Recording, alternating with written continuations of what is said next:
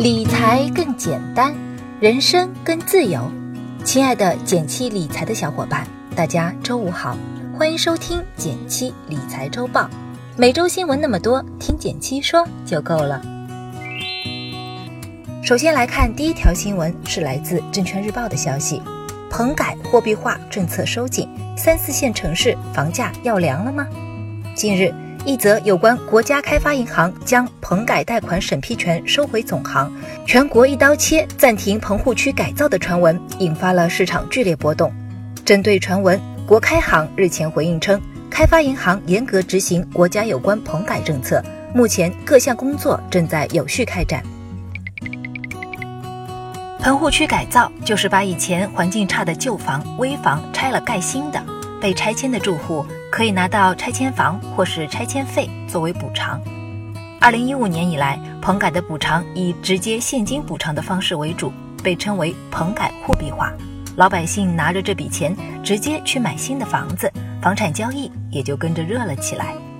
有分析称，三四线城市房子这两年被炒得那么火，跟棚改货币化有很大的关系。这次棚改被一刀切暂停的传闻一出。A 股房地产的股票就应声大跌，不少朋友担心三四线的房价难道要凉了？不过目前国开行已经出面辟谣，说棚改没断，还在稳步推进。但从媒体报道的各类消息来看，棚改货币化可能会慢慢收紧。对我们来说，房价普涨的时代基本已经过去了，未来更像是房产的个股时代。人口不断流出，需求量小的地区，房价不升反降，或是涨幅低于整体的可能性在不断增大，这个风险值得重点关注。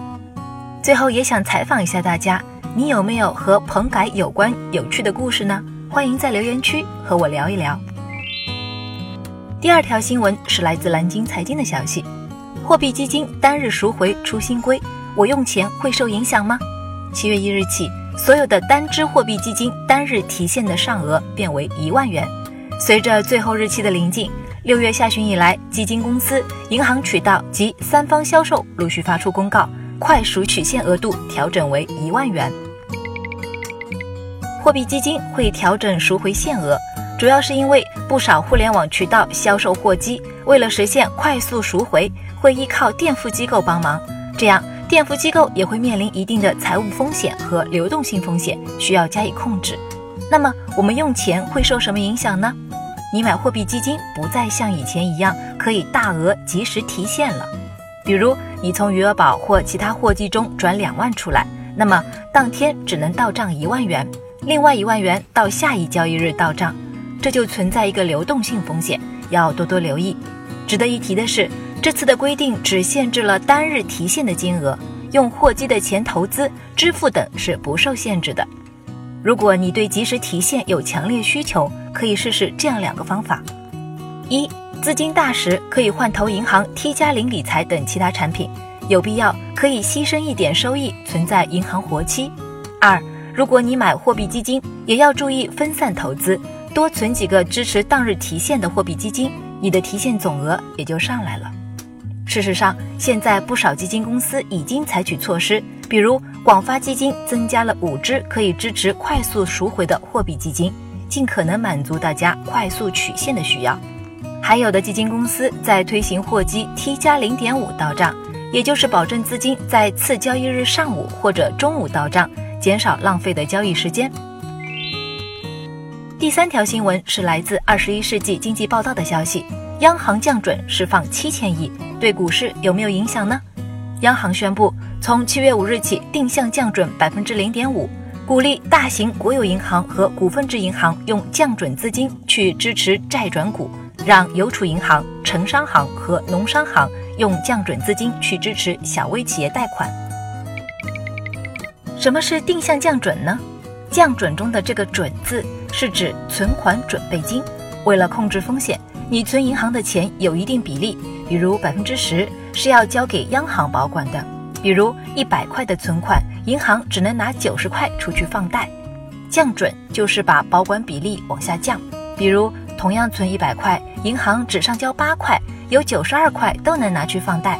所以降准也就意味着市场上流通的钱会变多。而定向降准，简单理解就是专款专用。这次多出来的钱会流到两个方向：一、支持小微企业贷款，方便小微企业低成本的借到钱；二、支持债转股项目。债转股的详细介绍可以参考这篇文章。债转股，一则关于你钱包要缩水的通知，请查收。一般来说，降准之后钱多了，大家都觉得股市、楼市都会跟着受益，大幅上涨。但因为这次方向是限定的，资金的用途比较明确，对股市、楼市的实际影响并没有那么大。对于这次降准，我推荐你理性对待，不要盲目投资。第四条新闻是来自第一财经的消息：人民币对美元跌破六点六，近三个月贬值超百分之五。六月二十七日，离岸再按人民币对美元跌破六点六关口。